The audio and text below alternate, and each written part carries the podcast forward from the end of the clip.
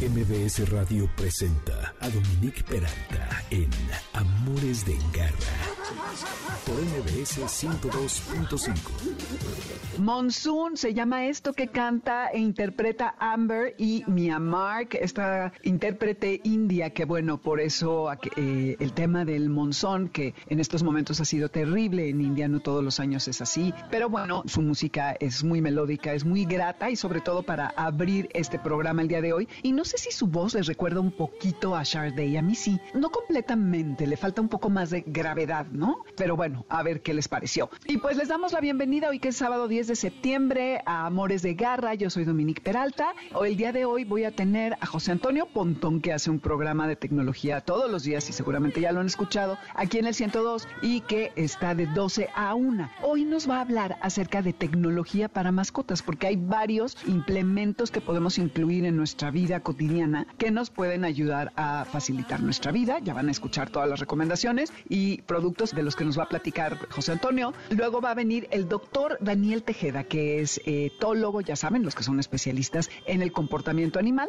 y nos va a platicar, porque la próxima semana, el próximo fin de semana, tenemos ya el 15 de septiembre, bueno, es, desde, es durante la semana, pero habrá seguramente fuegos artificiales durante el fin de semana, más en la semana, y siempre hay muchísimos perros que padecen esto, y Daniel Tejada nos va a decir cómo ayudarlos y alivianar este mal pasaje durante esta fiestas y terminamos con Emilia Rubalcaba, con la doctora Emilia Rubalcaba, porque no sé si ustedes sepan qué es la enfermedad renal crónica en gatos. Pues así como suena de horrible, lo es y fíjense que es más frecuente de lo que imaginamos, por lo que es muy importante que tengamos esta información. Y así es como iniciamos Amores de Garra aquí en el 102.5 FM. Estamos en el WhatsApp 552 213 1357, las redes Dominique Peralta Amores Garra en Twitter, en Instagram y Facebook Amores de Garras, de Garra, Amores de Garra. El lunes estará el podcast ya montado en la plataforma de mbsnoticias.com, igual que en Spotify, en Amazon, en iHeartRadio, en Apple y en donde eh, ustedes puedan encontrar todos los contenidos de audio. Ahí les quiero platicar que mañana domingo va a haber una carrera que se llama la carrera Perritos en Fuga de dos kilómetros y medio, la verdad es una distancia corta, que es una carrera con causa para recaudar alimento y donarlo a albergues de perritos rescatados. Quienes no tengan un perro en su casa pueden correr esta carrera con perritos en adopción que van a estar allí disponibles, lo cual está divertido si ustedes no tienen un animalito y quisieran experimentar qué se siente andar con uno. Seguramente, ojalá se vayan con uno a su casa. Y Perritos en Fuga se va a llevar a cabo el día de mañana, 11 de septiembre, en las calles de la colonia Roma. Esto es un esfuerzo de la alcaldía Cuauhtémoc a través de la Dirección de Sustentabilidad. Y pues bueno, que sepan que está esto porque yo creo que a todos nos viene bien un poquito de ejercicio y qué mejor que hacerlo con nuestras mascotas. Va a iniciar a las 8 de la mañana y esténse listos y busquen ya toda la información. Las inscripciones ya se cerraron el 8 de septiembre, pero ojalá y se hayan incluido. Radar de Garra.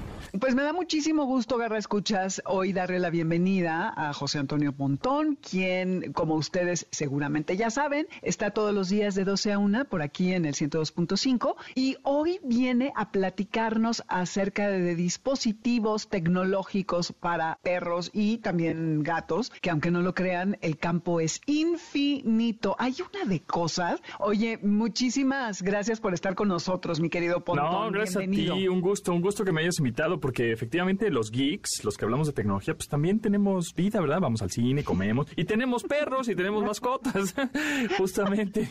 Entonces, pues sí tengo yo a mi Bonifacio, que es un Golden Doodle, así negro, bien pelo chino, que una de las ventajas de esa raza híbrida es una cosa increíble, que no suelta pelo, entonces no soy alérgico, ¿no? Porque yo luego con el pelo, que creo que hemos hablado, ¿no? Que en realidad no es el pelo, es como el enzima o algo así.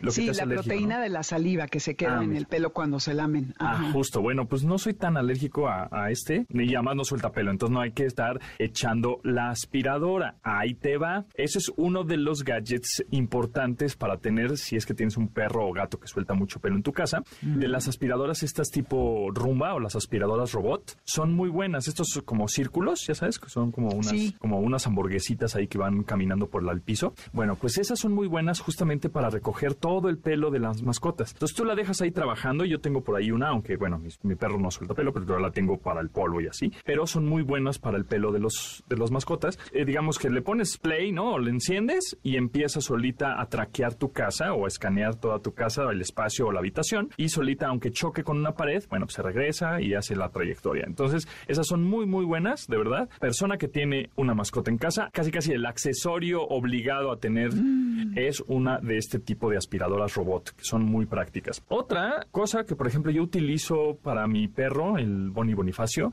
utilizo un AirTag, que esa solo funciona con Apple. Sin embargo, hay otros localizadores que funcionan con Android, que se llaman Tile o Tile, T-I-L-E, Tile, así, lo buscan y esos funcionan. Y son unos pequeños localizadores que tienen una pila de botón o estas pilas como de reloj grandotas, de las pilas aplanaditas, que son peligrosas para los animales, por supuesto, por si se llegan a comer el localizador o empiezan a mordisquearlo y esa pila se la tragan, bueno, pues ahí te encargo que hay que llevarlo al hospital inmediatamente porque esas pilas son súper, súper tóxicas. Pero hay accesorios, justamente, que yo es el que yo tengo, que se lo pongo en el collar, en la parte más como del lomo, del, de la... que estés lejos de su hocico, evidentemente. No le estorban, son muy ligeritos estos localizadores y ese accesorio como un case, como una funda, que obviamente los protege de cualquier eh, mordedura, ¿no? O si algún otro perro se acerca a tu perro y quiere jugar con él, ves que se muerden ahí de, juego, pues que no se vaya a morder el localizador. Ese localizador funciona con una aplicación en la que la instalas en tu teléfono. Si es un iPhone, bueno, en la aplicación que ya tienes eh, nativamente ahí en tu, teléfono, se llama Encontrar o Find My. Ahí, digamos que configuras este localizador, el AirTag, en caso de que esa sea Apple, y sabes perfectamente en dónde va a estar tu mascota, ¿no? Si es que se la llevaron a pasear, si es que la llevaste a algún, eh, pues ahí a cortarse el pelo, si, no sé, etcétera, para que sepas en dónde anda. Y también está que se llama Tile o Tile. Tile. Tile, que es para teléfonos con Android que funciona muy bien. Entonces, bueno. Oye, te quiero preguntar del AirTag, porque yo le puse uno inspirada en tu programa, por supuesto. Eh. Uno a mi perrita, porque es muy miedosa y luego enloquece y se tira a correr. Pero como que está en diferido, no, no lo veo en ah, tiempo real. Exacto. Y a veces me bajo del coche, y, ahí sí me dice, Uma was left behind, y me siento, bueno, la más maldita del mundo, que ya la dejaste en el coche. Pero no me ha sucedido todo, espero que no me suceda, que se echa a correr y yo la estoy buscando y, no la encuentro. O luego viene llegando y como que no ubica que está en mi casa y me desespera. ¿Lo tendría que volver a instalar? No, no. O, ¿no? Ahí te va, ahí te va. Es una tecnología que como no tiene un chip o un SIM o no está conectado a una red celular, no puede ser un traqueo o un rastreo en tiempo real de lo que mm. vayas a poner. Porque también se lo puedes poner a un perro, pero también se lo puedes poner a una maleta, ¿no? Sí. Entonces, ajá. Entonces, digamos que ese, como es una batería que le va a durar un año más o menos al Estos localizadores no se conectan a la red 5G o 4G, ninguna de esas, mm. porque si no necesitarían este, tener un chip y estar dados de alta en la red y etcétera. Lo que hacen estos dispositivos es que se conectan a dispositivos cercanos, Apple, ¿no? Si es que encontraron por ahí el mismo dispositivo encuentra solito una Mac, un iPad, otro, otro localizador como estos. Entonces por eso no puede ser en tiempo real, pero más o menos te da una idea de hace 10 minutos, hace 15 minutos. Cuando tú estás con él cerquita del dispositivo, del localizador, pues evidentemente sí es en tiempo real porque se está conectando directamente a tu teléfono. Pero cuando lo dejaste más de, no sé, 10 metros, 20 metros o 30 metros, ese dispositivo va a intentar conectarse con una tecnología que se llama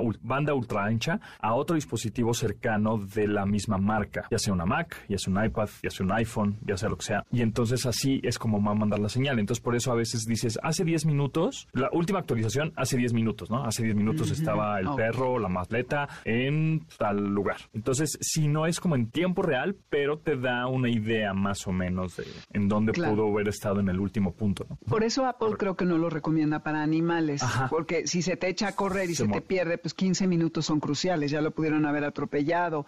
Obviamente corre más rápido que tú. Entonces, quizá hay que buscar el tile, el tile, ¿no? El que decías, o alguno que sea especial. porque hay es similar. Sí, hay otros localizadores que sí son en tiempo real, que esos los compras en tiendas departamentales en línea, pero esos sí les tienes que contratar un plan a un proveedor de telefonía, porque les conectas un chip, un SIM, ¿no? Un, chip que tiene una línea telefónica, así es como cuando tienen el reloj para los niños, que también tienen un SIM, entonces tienes que contratar un plan para que justamente tu localización sea en tiempo real. Entonces, pues por lo menos te va a costar un 200 o 300 pesos al mes, ¿no? Exactamente. Entonces, bueno, sí, efectivamente no son tan recomendados para perros, pero más o menos te das idea. Yo como tengo un amigo paseador que me lo pasea una vez al día, pues, yo se lo doy en la mañana y sé que va a estar una hora, pero sí más o menos digo, ah, mira, ya anda cerca, ya, ah, ya, ya, ya anda más lejos, ¿no? Más o menos te das idea de que por lo menos anda en la zona que siempre anda, ¿no? Si lo ves pues, en otra zona dices, pues, algo pasó. ¿Qué pasó? Más o menos te das cierta idea, tienes cierta referencia con esos localizadores y son baratos. Los que te digo que tienes que conectarle con un SIM card y,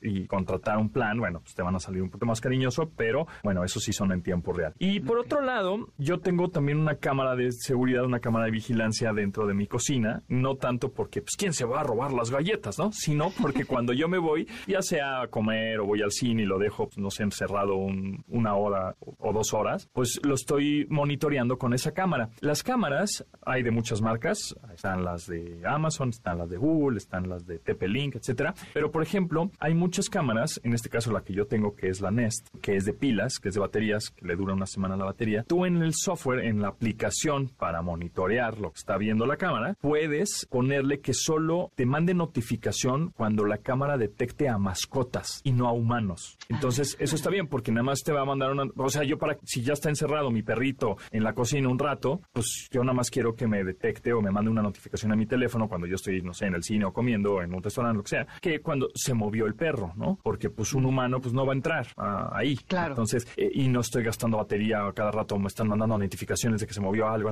sino cada vez que detecte una mascota y además te avisa la notificación de la Nest, de la cámara, te dice detección de mascota, ¿no? Y te pone. Entonces, uh. este, eso está interesante porque tiene la, el reconocimiento, la cámara, de decir si es un perro o un gato. Y entonces te, te manda esa notificación. Y está, están buenas. Ah, está padre. esas, padre. esas cámaras, sí. Y por último, bueno, tengo dos, otros dos gadgets o dispositivos interesantes. Uno que es estos comederos automáticos para mascotas.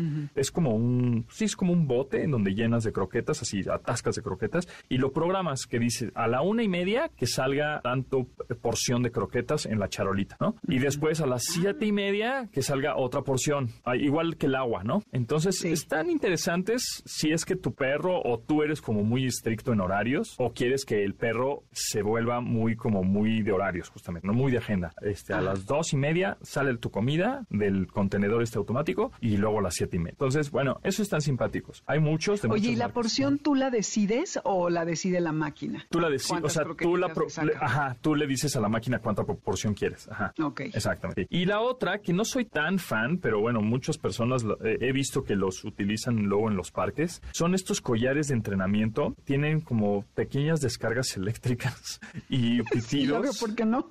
y vibración, ¿no? Depende, por control remoto. Entonces tienes como un, el perro en, el, en su collar y en su cuello tiene este dispositivo. Y tú con un control remoto puedes empezarlos a entrenar para que cuando sea una descarga eléctrica, pues paren, ¿no? Que es leve, obviamente no lo vas a electrocutar, es una descarga pequeña, pero de todas maneras, a mí no me late, pero bueno, pues habrá gente que hay perrotes enormes que pues, lo necesitan, qué sé yo. Luego hay otra que es nada más una vibración y hay otra que es un pitido. Entonces, en esos tres botones tú puedes ir entrenando al perro que con el pitido haga ciertas cosas, ¿no? Que con la vibración pues haga otras, ¿no? O venga hacia ti. Y como el toque eléctrico, pues que pare, ¿no? Que, ya no esté jugando, qué sé yo. Entonces, bueno, también existe eso.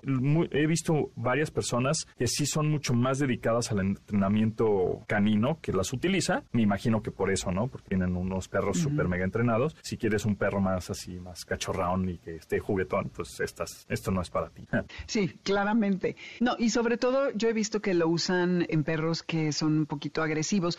Hace muchos años fui, bueno, no muchos, como tres, a un congreso de comportamiento animal con varios expertos internacionales y uno decía que él estaba totalmente en contra de estos collares hasta que fue a una conferencia, porque era un inglés el que hablaba de un entrenador americano y que hablaba de las frecuencias que se utilizan son muy bajas y tú puedes modular en cuál quieres quedarte y que si tienes un perro problema que es muy agresivo y al que no controlas ampliamente, puedes sin problema usar la frecuencia más baja y que es interesante observar las orejitas del perro cómo se mueven reaccionando a la descarga, que es como que lo más que sienten en esa frecuencia.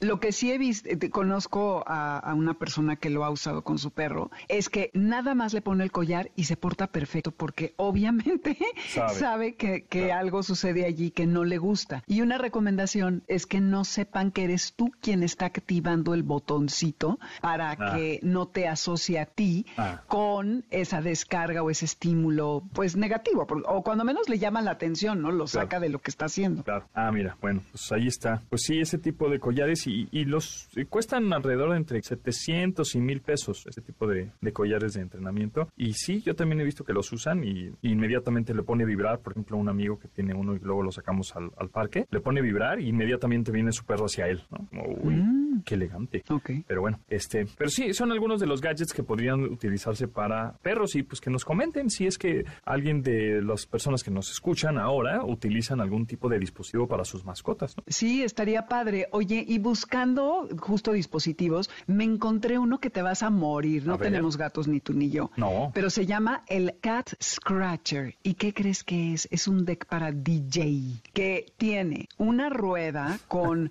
No sé si has visto, este, el gato de mi mamá tenía eh, unas ruedas de cartón corrugado Ajá. que tiene una hendidura y pones la pelota y el gatito juega, pues se puede rascar las uñas en el, en el cartón corrugado o en la hendidura este, jugar con la pelotita. Se me hace un gran juguete. Bueno, pero este ya es así lo máximo, porque es como una tornamesa. Ah, ya la vi. Sí, la estoy viendo. Con estoy todo viendo. y brazo, muérete, Sí, La muérete. estoy viendo. ¿No está increíble? Está buenísima, pero yo creo que esa tornamesa le va a durar al gato dos días. Se la va Como media hora. Ajá, exacto. O sea, se la va a hacer trizas con las uñas, ¿no? Porque está como, tiene como cartón, justo el disco que pones Ajá. en la tornamesa pues, está hecho de cartón, pero pues eso lo va a deshacer en tres segundos. Mm, Fíjate que no tanto. Y además, el otro juguete que te digo que consigues aquí en los supermercados este, de estos muy grandes, que son muy accesibles económicamente, traen un repuesto. El gato de mi mamá sí le gustaba el juguete, no era su máximo, pero nunca lo destruyó, lo tenía como nuevo.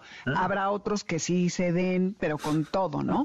Pero Sí, me fascinó. Sí, está bien, está bien padre, está bien rocker el, el, el LP, el, el tornamesa juguete para gato, para que escrache el gato. Cueca, cueca, cueca, muy bien el, el disco. ándale, te salió muy bien. Oye, y vi otra que no sabía que existía, que se llama, que es una cámara interactiva para perro que se llama Furbo. Ah, y Furbo, esta está no solamente Sí. está retratándolos, sino que puedes interactuar de ida y vuelta, le puedes aventar un premio, supongo que lo contiene adentro, jugar con el animal y estarlo supervisando. Ya me pareció, bueno, el tope, ¿verdad? Sí, sí, sí, fíjate que Furbo, me- eh, alguna vez, te voy a ser sincero, me la prestaron para probar. Yo Ah. no tenía ese no tenía perro en ese momento, se lo presté a un amigo que tenía perro, y sí le pareció simpático porque justamente es como una, ¿qué será? Como una columna, como un cilindro Ajá. de unos, ¿qué es? Eh, 50 centímetros más o menos, eh, donde tiene una cámara integrada en la parte superior y en la parte de en medio tiene un, un hoyo, un hueco, en donde se disparan eh, las, los premios. Entonces tú lo estás viendo, no sé, en otro lugar, en otra habitación, en otro, de manera remota al perrito a través de la cámara de este dispositivo, el furbo, y entonces si se acerca a ti y te hace alguna monada, el perrín, desde la aplicación puedes dispararle un premio.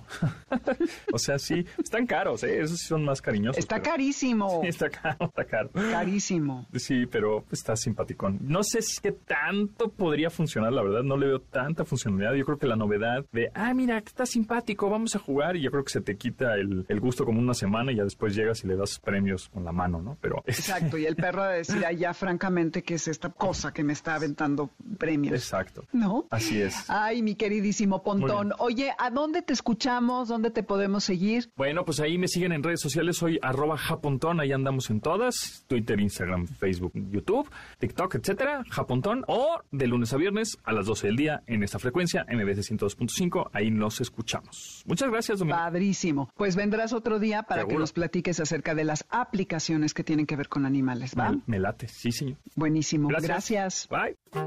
Educa con garra. La próxima semana ya llegan las fiestas patrias y con esto, Garra Escuchas, un momento muy difícil para algunos perros y también para algunos gatos, pero me parece y ahorita el doctor Daniel Tejeda nos va a decir si también a los gatos les afecta como a los perros en este tema de la pirotecnia que puede aterrar a más de uno y esto lleva a comportamientos de fuga que se escapan y la pasan realmente muy mal. Entonces está conmigo el doctor Daniel Rodrigo Tejeda, quien es médico veterinario y que además es especialista en etología, que a lo largo de estos años que han eh, seguido el programa y junto conmigo hemos aprendido que la etología es el estudio del comportamiento de los animales. Él está en el Hospital de Etología de la UNAM. Así que, Daniel, bienvenido Amores de Garra. Y me encanta que tratemos este tema. Todos los años lo hacemos porque es muy importante y nunca sobra los distintos puntos de vista de cada médico para que nos cuente primero qué es lo que les pasa, por qué se asustan tanto y luego cómo los podemos ayudar. ¿Qué nos dices? Sí, Kai, muchas gracias. Buenas tardes a todos. muchas gracias también por la invitación y este espacio, porque al final sí es un tema muy importante. La pasan realmente mal justo cuando existen estos temas de miedo a cohetes y bueno, voy hasta meter un poquito mi cuchara. Dominique, también a tormenta suele ser muy común. Sí, cierto, cierto. Entonces, a final de cuentas, vaya, este trastorno se clasifica en muchos de los escenarios como una fobia o como fobias sonoras. Esto implica que le pueden tener miedo tanto a pirotecnia como a, vaya, tormentas y pues son ataques de pánico. Eh, justamente van teniendo ya sea estas, como decías, conductas de fuga, pero también hay pues algunos perritos, gatos que tienden a, pues las conductas más regularmente presentadas son temblores, jadeo, que salivan, que buscan refugio y bueno, ya unas incluso muchos más severas a veces como autolesiones, ya sea por rascar intentando huir. Ah, me ha tocado atender casos que literalmente del pánico que tienen los pacientes, el perrito, gatito, se pueden aventar de una ventana y sufrir lesiones severas. Entonces, si es un trastorno pues de preocupación y en estas fechas pues mucho más, ¿no? Totalmente de acuerdo. Aquí en Año Nuevo. Oye, y sí, qué horror. No sabía, fíjate que eso que se podían aventar, pero claro que suena muy lógico si se escapan de la casa. Y sabes que es terrible, que a veces anda uno en la fiesta, jijiji, jajaja, y abres eh, la puerta de la casa o del estacionamiento y rájale que se te sale el perro o el gato. Bueno, el gato se sale más fácil independientemente de lo que tú hagas o dejes de abrir, pero es terrible porque hay muchísimos perros que huyen y no solamente es que se pierda, sino que a veces los atropellan porque están fuera de sí. Entonces, ¿cuáles serían tus consejos? Primero, no sé si podemos preparar el, ambiente. Creo que sí, ¿verdad? Sí, de hecho es lo más conveniente, ¿eh? Y mira, la etología clínica tal cual, o sea, este, justo la parte ya clínica del comportamiento, pues ha evolucionado mucho en muy poco tiempo. Afortunadamente se investiga cada vez más. Entonces, como bien decías que año tras año se trata este tema, entonces seguramente algunas cosillas se repetirán, pero hay también novedades. Entonces, totalmente. Lo más conveniente yo diría es, bueno, en primera, identificarlo, porque también hoy por hoy sabemos que es de los trastornos conductuales más comunes, pero menos diagnosticados, Mm. porque muchas personas tienen la idea, digamos, de que es normal que mi perro le den miedo a los cohetes, porque es perro, ¿no? Ah, sí, eso pasa normalmente, a los perros les dan miedo a los cohetes, y no es así, o sea, no tiene por qué vivir con miedo tu perro, tu gato, ¿no? O sea, eso es algo muy importante. Primero, identificar que no es normal, que puedes hacer algo por él. Segunda, es mucho más importante qué se hace alrededor de todo el escenario a que solo qué hago el mero 15. Está justo preparar el terreno.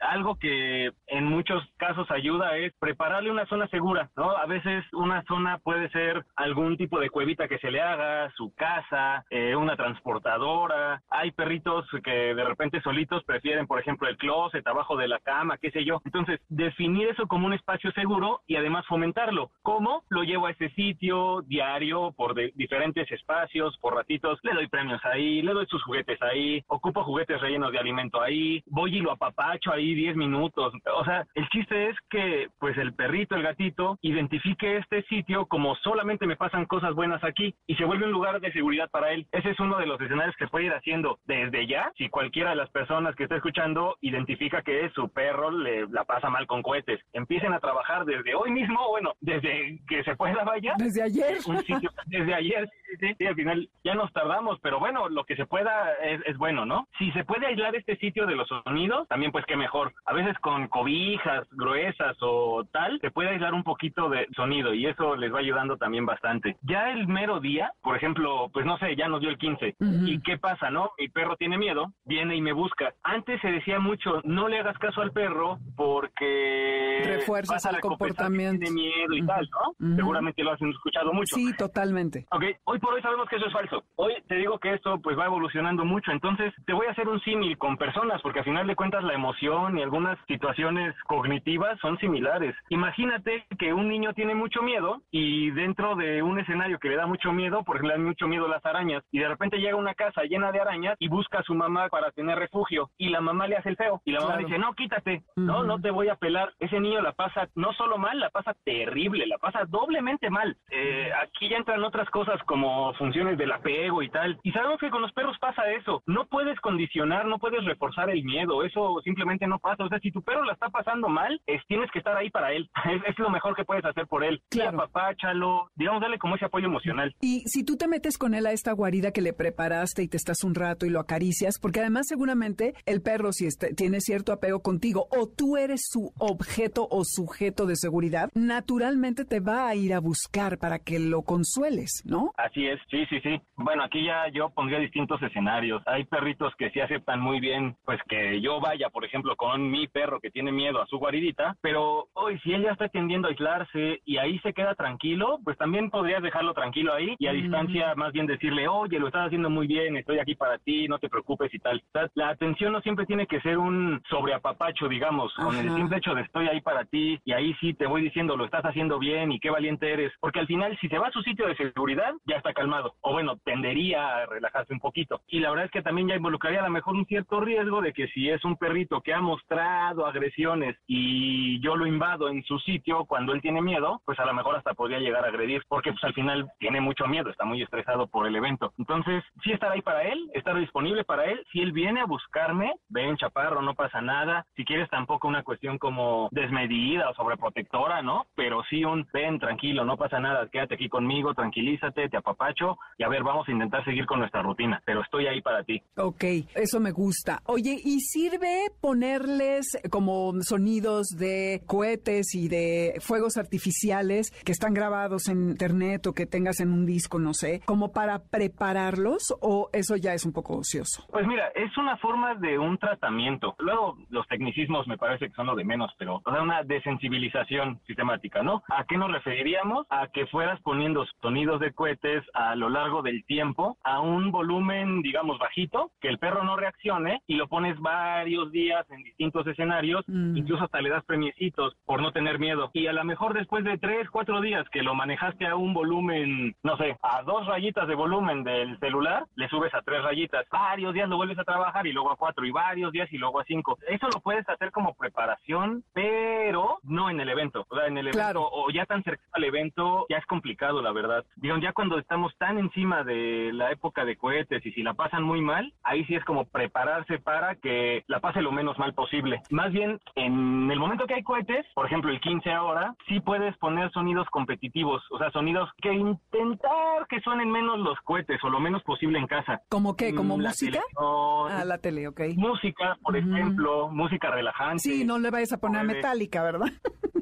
Sí, sí, sí. Los tamborazos que suenan igual que los cohetes, ¿no? Ajá, exacto. Oye, y me gusta mucho tu postura de que no necesariamente el apoyo con el animal tiene que ser presencial en todo momento. Si él ya se metió a su guarida, entonces de lejos puedes como reafirmarle que tú ahí estás, pero que no tienes que estar encima del animal abrumándolo con tus mimos y tal, porque creo que eso también puede ser contraproducente. Y qué importante lo que nos dijiste de que no es cierto que estamos reforzando un comportamiento negativo al brindarle apapacho y contención física al animal. Es muy importante. Ahora, otro que te quiero preguntar, el famoso chaleco, que te voy a decir que yo tengo una perra hiper miedosa, nada más ve que se está nublando y se va y se esconde justamente en el vestidor, porque es un lugar seguro, ella lo escogió, yo no hice nada al respecto. A veces yo ahí estoy grabando porque pues es un muy buen lugar para grabar y entonces me voy con ella y estoy un ratito, pero a ella no le importa que yo entre o salga. Y le traté de poner el chaleco y olvídalo, no le sirvió de nada. ¿Tú qué opinas? al respecto? Pues yo soy médico y, después pues hicimos, bueno, hice la especialidad, ¿no? Y dentro de los tratamientos pues siempre se busca medicina basada en evidencia científica y los mm. tratamientos pues que se sepan qué funcionan y cómo. Y es muy controversial el uso del chaleco. Digamos que a nivel anecdótico, o sea, a nivel de a mí me funcionó y tal, pues sí, ¿no? Llega en algunos casos a funcionar. Hay colegas que lo recomiendan porque pues al final es como un, bueno, pues al menos no quita nada, pero también por ahí hay evidencia que pareciera que el chaleco en sí mismo, pues a lo mejor no es de utilidad, pero, y esto es muy interesante, el utilizar el chaleco ya implica que yo me acerqué a mi perrito, Mm. ya lo agarré, ya lo apapaché, ya se lo puse, la va a pasar mal y ya le estoy hablando y estoy, a ver, ven, tranquilo, no pasa nada y tal y tal y tal, y todo eso ayuda. Entonces, pues es casi casi como si haces eso con no tiene el chaleco, da un poquito lo mismo. Hay perritos con los que pareciera que pues sí ayuda, pero no hay evidencia contundente, ¿eh? Sí. Es, es un poquito controversial. Me imagino, mira, suena muy lógico porque el que lo lleve apretado parecería que supliera el que uno esté conteniendo físicamente en un abrazo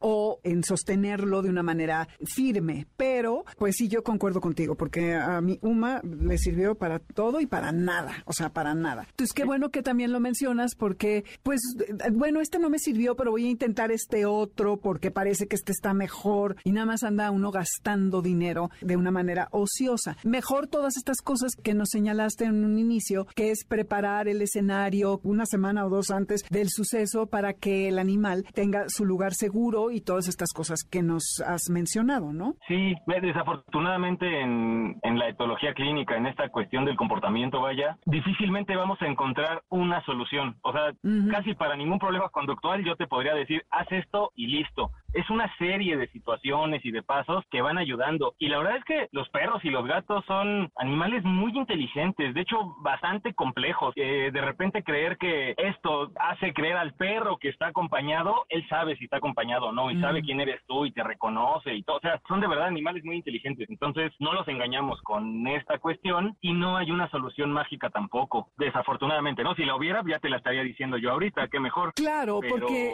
es que además cada animal, cada perrito, cada gatito es un temperamento específico. No todos son iguales, hay similitudes, no obstante, cada uno reacciona diferente a distintos estímulos. Entonces eso es muy valioso. Y entonces retomando lo que recomiendas sería, dinos, así, las cuatro o cinco cosas que debiéramos hacer. Sí, uno, primero identifica que tu perro o gato la está pasando mal y haz algo al respecto. No es normal que la esté pasando mal con cohetes ni con tormenta. Ese es el, el uno. El fundamental. Ahora, ya los que sabemos que la pasan mal, ¿no? Prepárale un sitio seguro, uno, dos, intenta que ese sitio seguro se aísle de sonido y tal, y tú refuerza ahora sí ese sitio seguro con muchos premios, muchos apapachos, llévalo allá que la pase bien, tal cual. Otra cuestión al identificar es, entiende que no está haciendo berrinche, la está pasando mal. Ajá. Entonces, no deberías de castigarlo, ni de forzarlo a convivir, ni de forzarlo a salir a que vean que no pasa nada. Exacto. Él en su percepción esto está siendo muy peligroso y la está pasando mal. Entonces, Déjalo dale ser. ese espacio seguro. Ujú, Sí, sí, sí. ujú.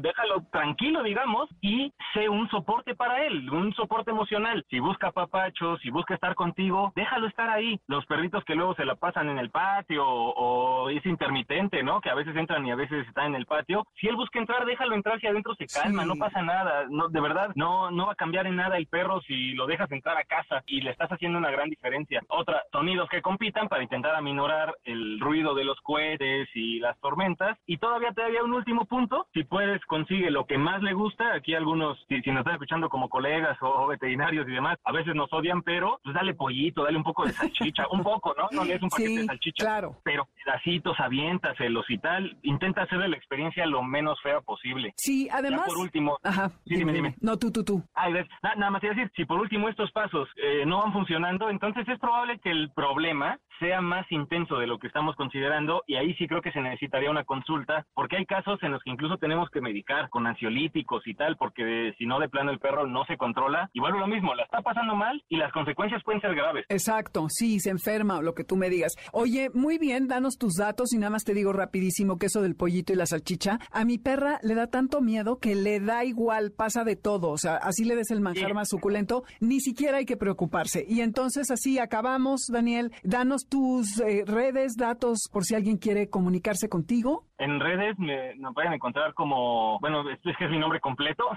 Daniel Rodrigo Tejeda Fernández de Lara. Ahí tenemos una página que todavía debe estar que es Educan Dog, como de dog de perro, Ujú. guion bajo MX, entonces también por ahí a lo mejor no- nos pueden ver y la página va a cambiar dentro de estos días, entonces ojalá todavía esté esta página y si no, pues no sé si puedo aquí o dar mi número o tal, porque para mí es lo más fácil. Sí, sí, claro, dalo, dalo, dalo. Es 55 23 21 37 92. Ahí me pueden mandar un mensajillo, un WhatsApp y pues estoy atendiendo para hacer consultas y tal. Buenísimo, gracias por todo lo que nos compartiste. Muchas gracias.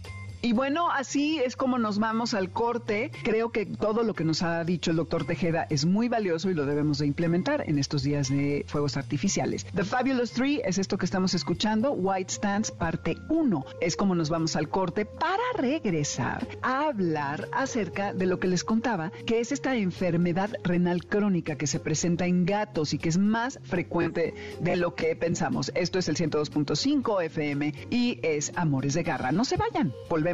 ¡Hey, quieto! Quédate con nosotros. En un momento regresamos. Estás escuchando Amores de Garra en MBS 102.5.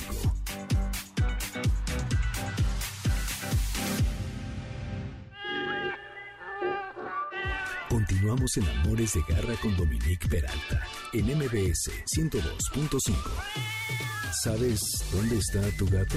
Regresamos. MBS 102.5.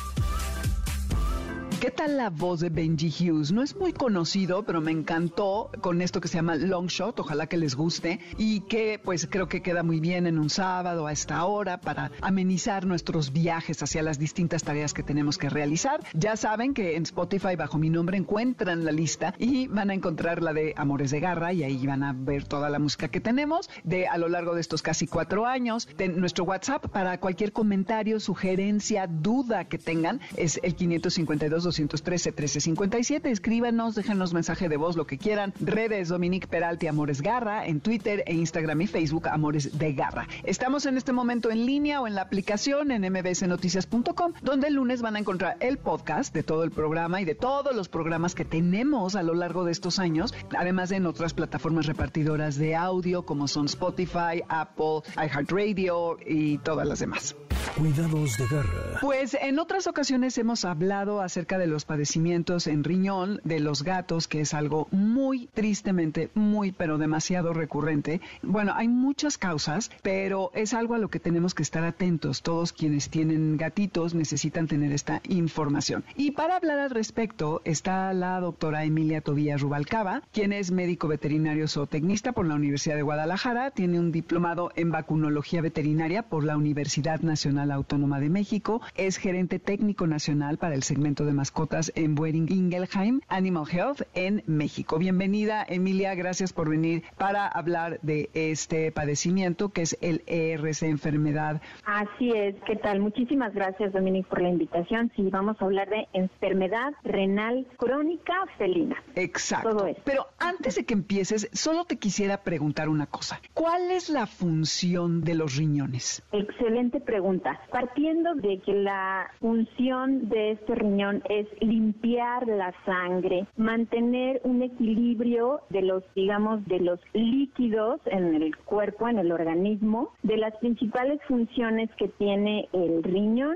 es filtrar nuestra sangre de todos los desechos. Recordemos que la sangre lleva nutrientes, lleva oxígeno, pero también recoge pues varios, digamos, metabolitos y es en el riñón donde pasa toda esa sangre que camina por nuestro organismo, el de nosotros y el de cualquier mamífero, de los gatos. Y entonces la principal función en el riñón es justamente filtrar esa sangre y mantenernos libres, mantener ese organismo libre de pequeñas partículas que pudieran generar daño. Otra de las funciones, decía yo, es mantener este equilibrio de líquidos. Por supuesto, relacionamos inmediatamente riñón con orina. Y es correcto, de ahí viene esta función de mantener un equilibrio, esta mm, llamamos homeostasis y bueno, tiene otras funciones importantísimas como puede ser, es participa en, en la formación, por ejemplo, de células rojas, de la sangre, de eritrocitos. Entonces, bueno, es- son un par de órganos muy pequeñitos en comparación con otros órganos que existen en el cuerpo,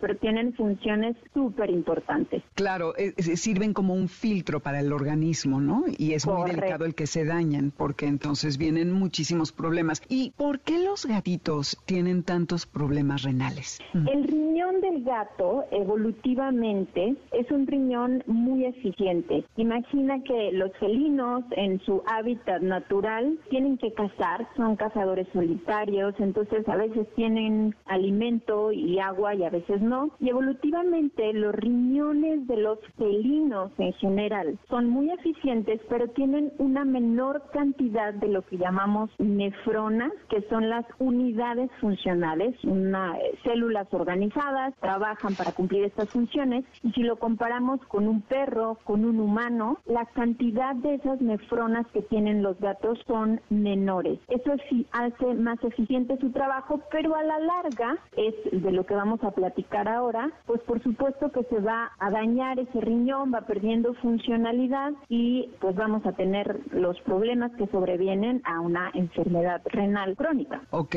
y tengo entendido, Emilia, que además uno de cada cinco gatos puede presentar esta enfermedad renal crónica y que hay 5 millones de felinos que tienen esta enfermedad. Ahora, también creo que son animales mayores los que la presentan, cuando menos más grandes de tres años. ¿Es esto correcto? Es correcto. Esta enfermedad es efectivamente, como lo decías desde el inicio, es una enfermedad muy común en gatos y comienza a manifestarse en etapas muy avanzadas, es decir, además de que es en una etapa avanzada de la enfermedad, esta manifestación, esto ocurre cuando el gato ya es más viejo. En general decimos que a partir de los 7 años, un gato ya podemos considerarlo, digamos, un paciente ya mayor, un adulto mayor. A partir de los 10 años ya le denominamos un paciente geronte y es en esta población de más de 10 años de edad en donde encontramos con mayor frecuencia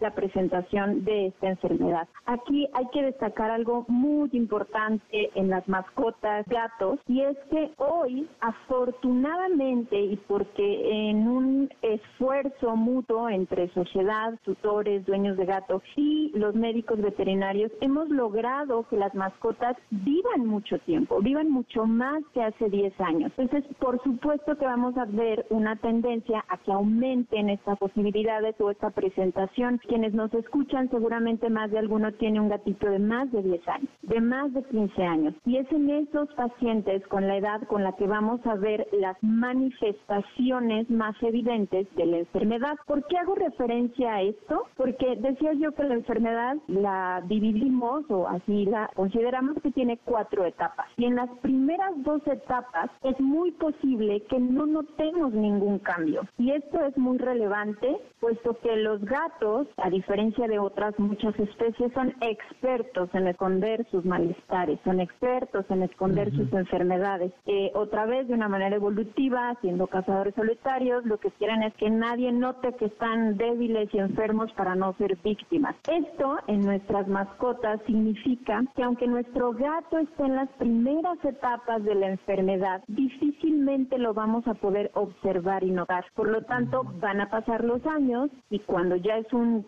gato un poco más viejo, empezamos a notar los primeros signos. Entonces, como bien lo dices, puede empezar a presentarse desde animales tan jóvenes como 5 años, 7 años, eh, ya están enfermos, ya están cursando eh, la enfermedad, pero no lo vamos a notar hasta que ya tiene a lo mejor 8 años, 10 años y para ese momento la enfermedad ya habrá avanzado. Sí, es terrible porque, como bien señalas, pueden llevar meses o años en esto y entonces el animal está sufriendo de manera silenciosa y nosotros no sabemos que esto está pasando. Entonces te preguntaría dos cosas. ¿Cuáles serían las señales tempranas, si es que las hay? Porque creo que eso a veces se confunden con otros padecimientos o incluso con el que está envejeciendo el animal. Y si lo podemos prevenir. Bien, los signos, nosotros le llamamos signos a los síntomas, pero esos primeros cambios que vamos a notar en nuestro gato, efectivamente se pueden confundir con cualquier cosa. Y estos son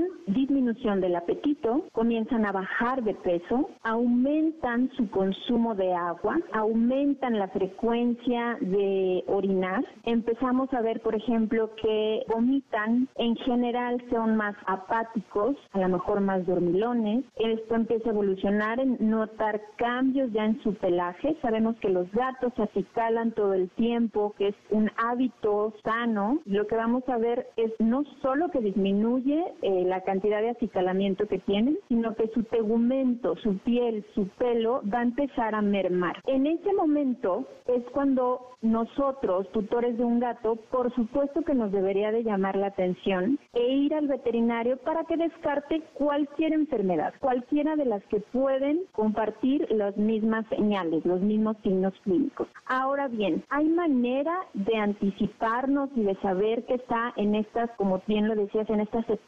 silenciosas de la enfermedad? Sí podemos. Y esta es la mayor invitación que Beringer Ingelheim trae hoy, que es, por favor, hagamos de un hábito los chequeos anuales de nuestras mascotas. En un chequeo anual, un médico veterinario que está atendiendo a un gato de 5 años, de 7 años, perfectamente ya tiene entre su protocolo pensar en la salud del riñón. Y el médico veterinario va a hacer exámenes de sangre, va a hacer palpación, va a revisar el tamaño de sus riñones, la forma, va a medir algunos parámetros en su orina y ahí va a poder darse cuenta si ese riñón ya empieza a tener cambios de una insuficiencia. Insisto, probablemente lo vamos, cuando ya notemos estos cambios y lo llevemos, va a ser a lo mejor una etapa muy avanzada que puede tratarse. Pero si nosotros nos anticipamos a eso, y tú hablabas de prevención, y definitivamente pensemos en dos cosas. La enfermedad renal crónica es una enfermedad que van a presentar los gatos por idiosincrasia, porque son felinos, porque hay una gran probabilidad de que lo presenten. Es una enfermedad que no tiene cura y es una enfermedad crónica. Sin embargo, cuando la detectamos a tiempo, cuando se detecten las primeras etapas, que decíamos que son estas etapas silentes, pero si yo me, me hago el hábito de llevar a mi gato una vez al año a que le hagan un chequeo médico, aumento las probabilidades de que se detecte esta enfermedad en las etapas tempranas y el veterinario, junto conmigo, podamos implementar un tratamiento adecuado que va a iniciar principalmente con un cambio de alimentación. Un alimento que sea, digamos, al digerirse va a ser más fácil para el riñón filtrar esa sangre, filtrar eso que se absorbe. Estamos hablando de alimentos con características distintas en su proteína, proteína de mejor calidad, de tamaño más pequeño, con más o menos eh, minerales que una dieta regular de un animal adulto. Hay algunos suplementos nutricionales que van a beneficiar al riñón y todo esto va a mejorar la calidad de vida del gato, va a ralentizar, va a desacelerar la pérdida de función de estas células funcionales y por lo tanto nos va a regalar más años de vida en nuestros gatos. Cuando nos estamos presentando en las etapas más avanzadas, por supuesto que también hay manera de controlarlo y de tratarlo. Nuevamente va a haber un cambio de alimentación, definitivamente el veterinario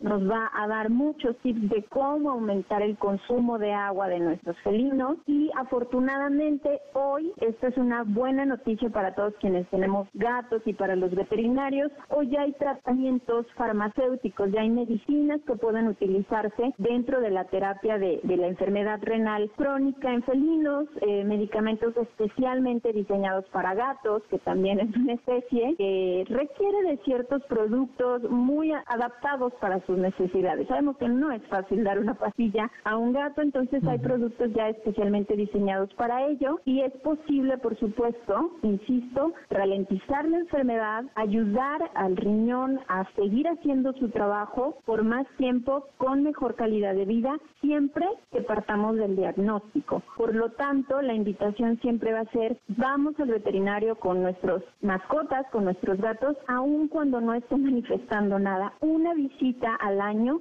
nos puede ayudar a regalarle a nuestra mascota años de vida. Sí, qué maravilla. Emilia, muchísimas gracias. ¿A dónde te pueden contactar las personas que quisieran saber más acerca de esta medicina, del tratamiento, en fin, a dónde te pueden encontrar, tus redes, correo, lo que tú nos quieras dar? Claro, nos pueden encontrar en redes sociales como Beringer Ingelheim Animal Health México. Con mucho gusto dejo mi correo electrónico, es emilia.tobias arroba beringeringelheim.com y por supuesto a través de Facebook, en nuestras redes sociales, en Instagram estamos como Beringer Ingelheim Animal Health y pues nada, invitarlos por supuesto para Beringer es muy importante aportar eh, estas soluciones para nuestras mascotas, para los médicos veterinarios. Este año, en mayo, lanzamos en México este producto Semintra, que no tiene otra función más que ayudar a la salud renal de nuestros pacientes con soluciones muy específicas Entonces sí, cualquier información que deseen encontrar, nos pueden encontrar a través de redes sociales, mi correo eh, con mucho gusto y bueno, pues encantados de escuchar cualquier duda, inquietud que puedan tener y por supuesto la primera invitación será vayan con sus veterinarios, ellos también pueden contactarnos, hablar de ellos, de esto que acaban de escuchar y seguramente nos podrán contactar en conjunto. Muchísimas gracias Emilia, seguimos en contacto. Súper, muchas gracias Dominique. Gracias a ti, mucho, gusto, cuídate. Hasta luego.